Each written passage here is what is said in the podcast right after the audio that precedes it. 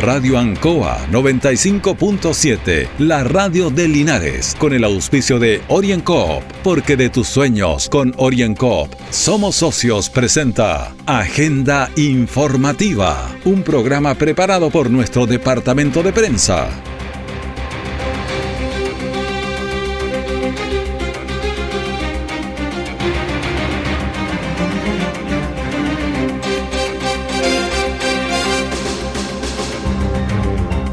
Muy buenos días, les saludamos y le damos la bienvenida a Agenda Informativa en Radio Ancoa.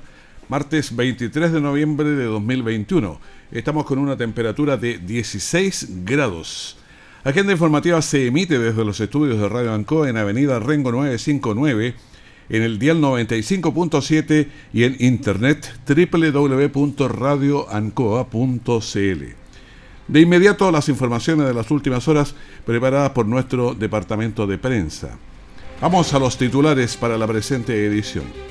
La PDI fiscalizó en Linares a ocho extranjeros en situación irregular. Ante los altos precios, la municipalidad de Longaví evalúa la distribución de gas para sus vecinos. El Mineduc entrega 895 millones para beneficiar a tres escuelas de San Javier. El detalle de estas y otras informaciones en un instante. Han sido tiempos difíciles, de incertidumbre, porque las ventas han bajado, hemos tenido miedo y preocupa no saber cuándo las cosas mejorarán. La pandemia nos ha afectado a todos. Me acerqué a Orincop buscando una solución y mi sorpresa fue enorme. Entendieron de inmediato mi situación y juntos buscamos la mejor alternativa para salir adelante con mi negocio. Reactiva tu negocio con Orienco. Solicita tu crédito microempresas de 14 millones en 48 o 60 cuotas con una tasa súper baja. Orienco, cooperativa de ahorro y crédito. Siempre en el lugar donde se produce la noticia están los equipos de prensa para que usted se informe primero. Agenda informativa. Y estamos en agenda informativa para entregarle a usted toda la información que necesitamos que usted conozca para que tome decisiones, para que esté informado de lo que pasa en nuestra zona. Vivimos los, últimos días de noviembre y la época estival invita a cambiar el aire. Durante estas salidas hay que conducir a la defensiva para evitar accidentes de tránsito. Además, siempre atentos para que no haya robos y otros problemas. Durante este domingo todos en Chile vivimos un proceso cívico de masiva participación. Esto requería resguardos también de las personas, de los locales de votación, de los votos. Escuchemos al capitán Felipe Soto de la prefectura de Linares. Fue una larga jornada que partimos ayer a las 7 de la mañana y terminamos esta madrugada alrededor de las 4 cuando fueron entregados los, votos en, en, la ciudad de Talca. Eh, fue una extensa jornada de mucho calor, de mucho trabajo, eh, donde fueron retirados los últimos votos en el último colegio alrededor de las 3 de la mañana, así que con un, con un trabajo bien extenso. Bueno, sin embargo, se debe seguir los eh, velando por el orden y la seguridad de la comunidad porque hay accidentes y actos que están fuera de la ley. El capitán Patricio Ábalos de la tercera compañía de Parral nos cuenta. El viernes, a eso de las 19.30 horas, ocurrió un hecho lamentable de una persona de 54 años que se trasladaba de oriente a, perdón, de poniente a oriente por el sector Santa Mónica eh, en un camino aledaño al canal fiscal, por lo cual eh, pierde el control y cae a dicho canal, perdiendo la vida y eh, lamentando la situación para, para su familia. Las semanas siguientes son de muchas salidas, por lo que el llamado es a cuidarse para evitar los accidentes de tránsito, tomar precauciones para que no haya hurtos, robos y tantas otras contingencias que están en el mundo social de todos los días. Detectives del Departamento de Migración y Policía Internacional de Linares realizaron una fiscalización en el sector Las Obras de nuestra comuna. El hecho se produjo cuando detectives que realizaban labores de fiscalización en el sector Las Obras encontraron alojados en un inmueble a ocho personas de nacionalidad extranjera que estaban indocumentados y vamos a escuchar a la comisaria Paula Vázquez del Departamento de Migraciones y Policía Internacional de la PDI.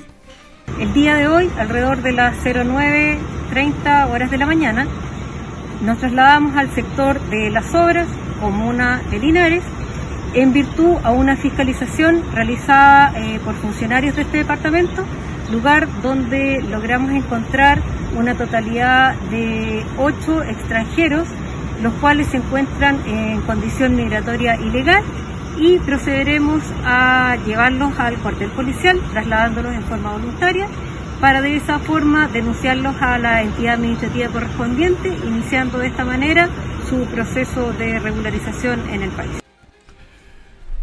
Bueno, los funcionarios policiales lograron establecer que ingresaron por pasos no habilitados al país sin contar con ningún tipo de identificación nacional y manifestaron estar trabajando en labores agrícolas de la zona y que a la fecha no habían realizado ningún tipo de trámites pendientes a regular su situación. Este hecho será informado a las instituciones administrativas de nuestro país que corresponden para que puedan regularizar una situación en nuestro país.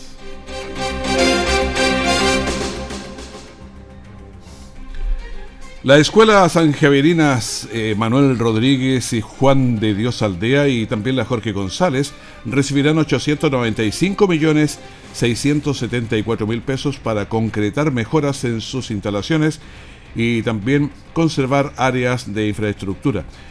El traspaso de los dineros se formalizó en un breve relato, una ceremonia también que fue encabezada por el secretario regional ministerial, el CEREMI de Educación, Carlos Azócar, a quien vamos a escuchar de inmediato.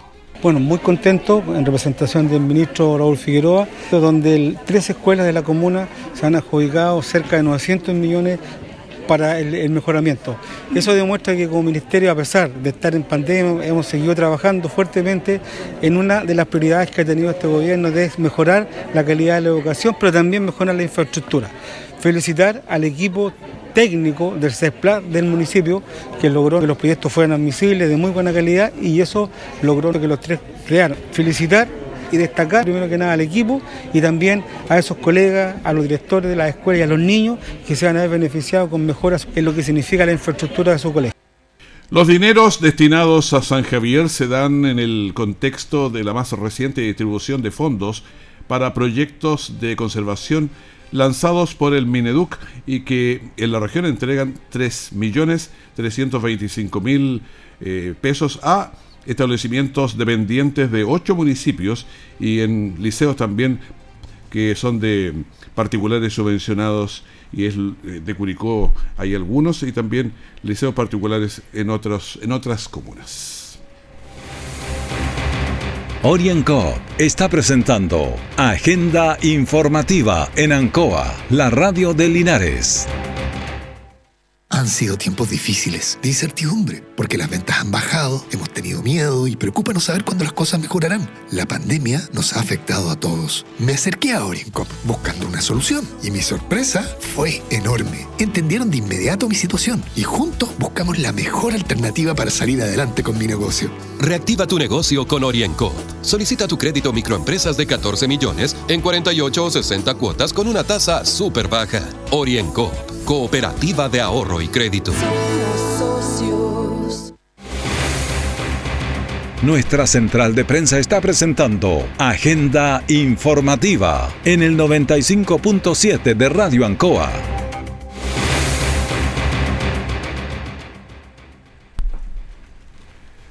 Seguimos en la Radio Ancoa y ahora vamos a ir con nuestro comentarista nacional de todas las cosas que están pasando con nosotros, Héctor Hernández, académico, abogado y ahora analista también. ¿Qué tal? ¿Cómo te va? Gusto de saludarte. Hola Raúl, muy buenos días. Saludos cordiales. Saludos cordiales después de toda una jornada bastante larga y un día de reflexión al medio del día lunes, viendo todas las cosas que pasan y pasan harta. Nos espera una segunda vuelta bastante fuerte.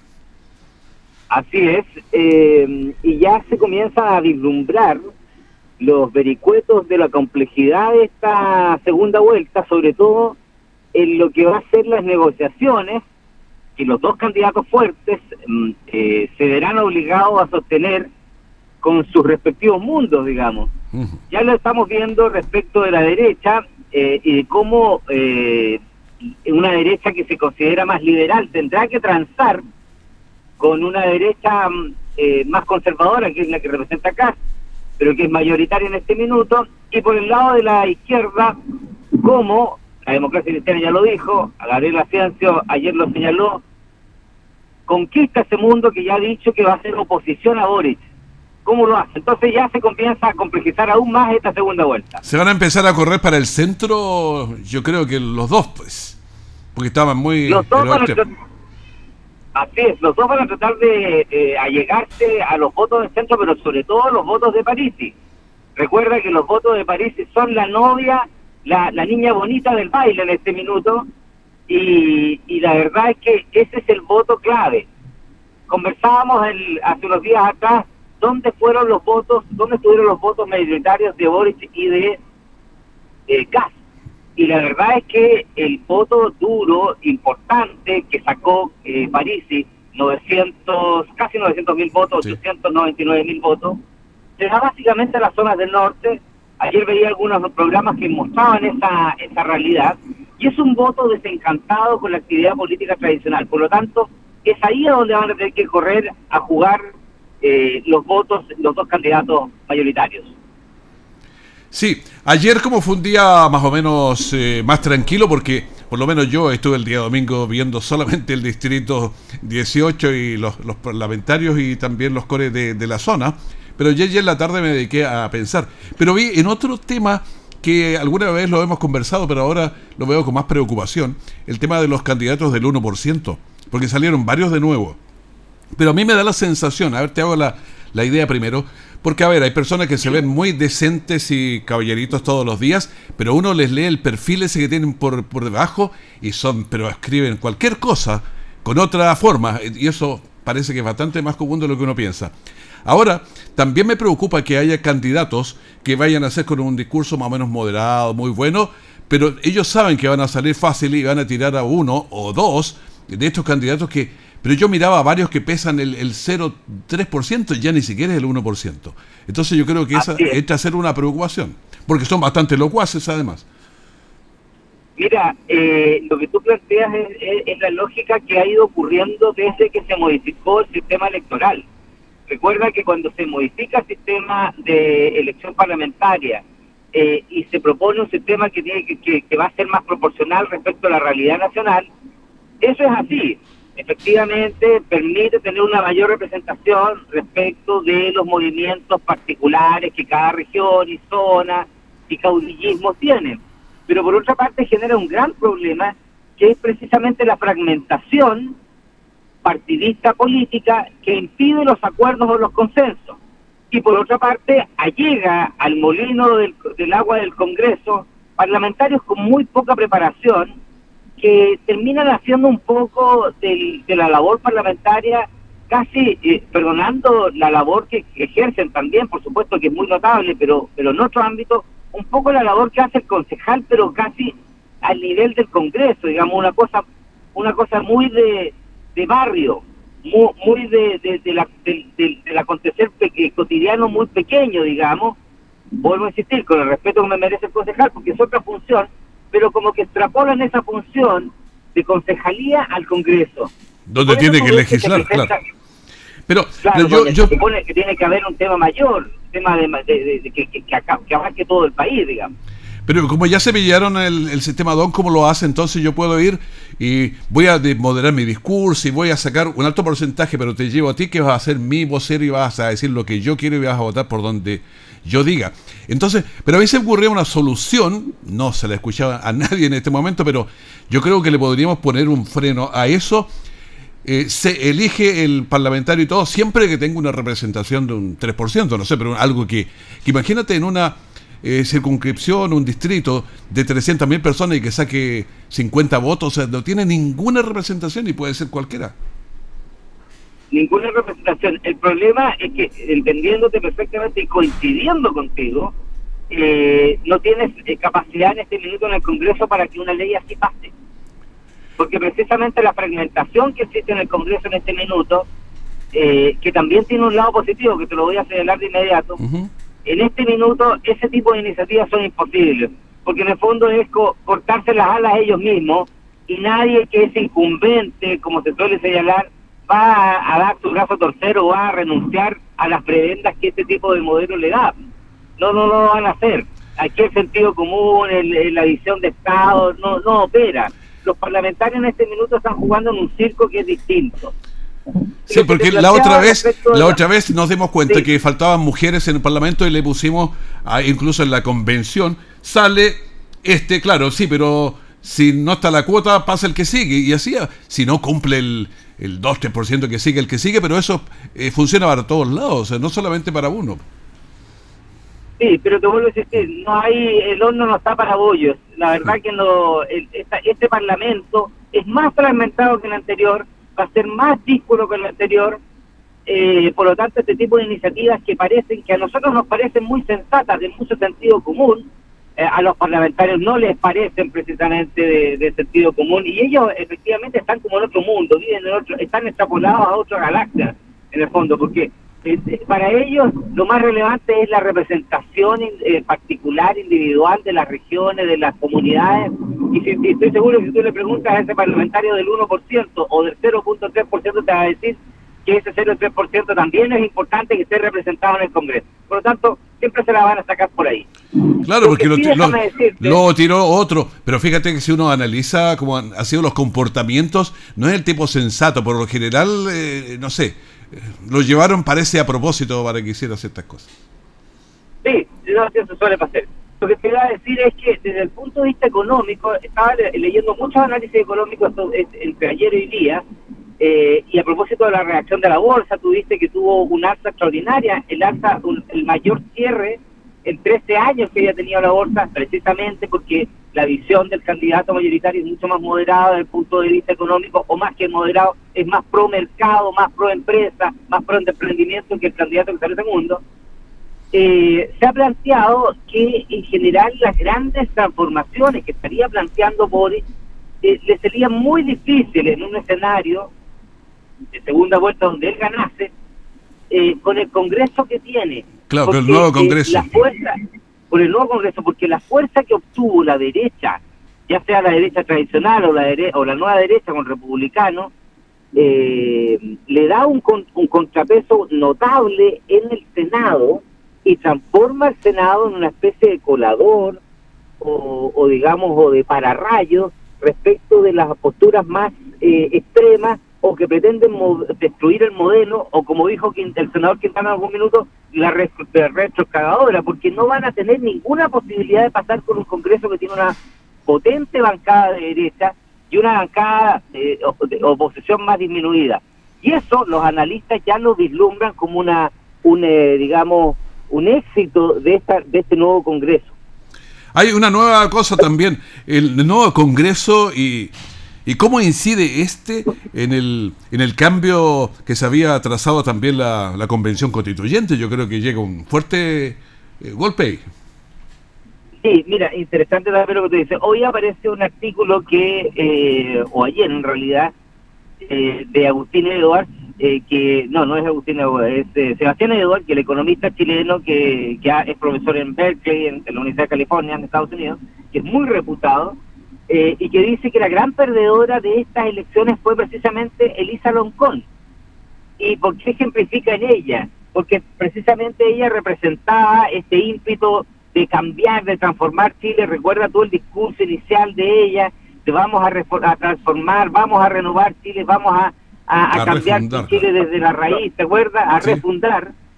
Entonces dice, este, esta elección con, un triunfo de Kass, pero además con un Congreso más cargado hacia la derecha en el Senado eh, y con eh, una dispersión tan amplia de, de, partidos políticos en, el, en, el, en la Cámara de Diputados, es precisamente un golpe duro, una derrota para ese mundo de la Asamblea Constituyente que creía haber asaltado el Palacio de Invierno eh, desde el punto de vista ideológico de sus ideas, creyendo que lo que la Asamblea Constituyente los mandató era lo que en realidad todo el mundo estimaba, cuando ya hemos dicho que solo fue una proporción, pero además creyendo que todos los chilenos quieren hacer cambios de transformaciones generales, cuando en realidad lo que los chilenos quieren son mejoras más que cambios profundos eh, a un modelo que les ha funcionado y que ha permitido a Chile salir de la pobreza como ningún otro en Latinoamérica.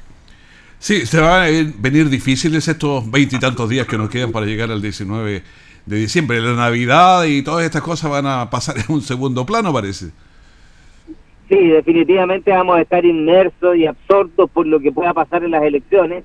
Sí, seguramente tendremos uno o dos días de respiro de la actividad política tradicional. Con la Teletón. será una intensa lucha. Bueno, la Teletón también, pero la Teletón cada vez cobra menos relevancia frente a lo que está pasando estos dos años, digamos, eh, con estallido social, convención constituyente, y, la gente antes de hacer un respiro, pero yo creo que tampoco hay mucho respiro ahí.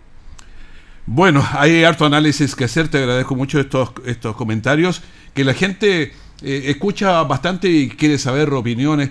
Por ejemplo, uno de los temas es cuánta, cuántos dineros se nos han ido en el país, qué posibilidad hay de recuperarlos, en fin, hay tanta cosa ahí.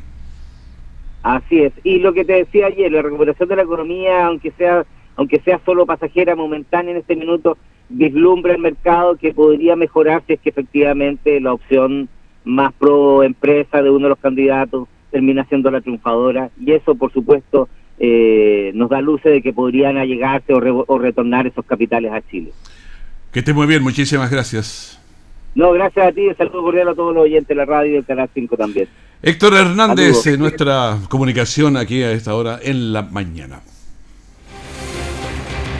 Orienco está presentando Agenda Informativa en Ancoa, la radio de Linares. Han sido tiempos difíciles, de incertidumbre, porque las ventas han bajado, hemos tenido miedo y preocupa no saber cuándo las cosas mejorarán. La pandemia nos ha afectado a todos. Me acerqué a Oriencop buscando una solución y mi sorpresa fue enorme. Entendieron de inmediato mi situación y juntos buscamos la mejor alternativa para salir adelante con mi negocio. Reactiva tu negocio con Oriencop. Solicita tu crédito microempresas de 14 millones en 48 o 60 cuotas con una tasa súper baja. Oriencop Cooperativa de Ahorro y Crédito. Todo el acontecer noticioso del día llega a sus hogares con la veracidad y profesionalismo de nuestro departamento de prensa. Agenda informativa. La municipalidad de Longaví junto a otras afines están analizando la posibilidad de ser distribuidores de gas. Esto porque inexplicablemente el gas está muy caro Escuchemos a Cristian Menchaca, que es el alcalde de Longaví, que nos va a explicar cómo es esta idea de ir a distribuir gas en el fondo.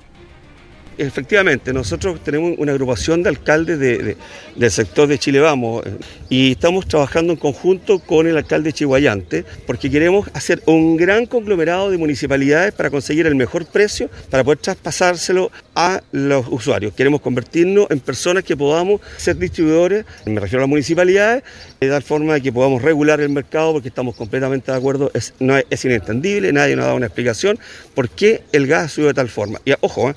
ha subido y además de mala calidad. Eh, los gases tienen olores que no tenían antes, así que la lucha que vamos a dar, y yo eh, soy un alcalde de derecha absolutamente, nosotros estamos peleando por la libertad, pero la libertad también, los grandes empresarios no tienen color político, que dejemos claro. No tienes, es el dinero el que manda. Bueno, cuando se imponen precios o condiciones más allá de lo justo, siempre habrá reacciones en algún punto. Téngase presente. El tema del coronavirus está siempre presente, ¿ah? nos tiene, aunque de pronto parece un poco más controlado, se nos arranca, pero vamos con ella. Estas son las cifras oficiales que son reportadas por el Ministerio de Salud a través de sus informes diarios de COVID-19. Los nuevos contagios estuvieron en 2.252. El total de activos está en 14.472 mientras no me aparezca el 15, todavía ya me acostumbré con los 14.000 y estábamos en 2.000. Ay, ay, ay, que hemos subido. Personas fallecidas, con este número no me acostumbro nunca. 32 personas en el día por eh, fallecidas por coronavirus. Total van 38.149 personas fallecidas. Pacientes en las UCI otro número que sube, 653.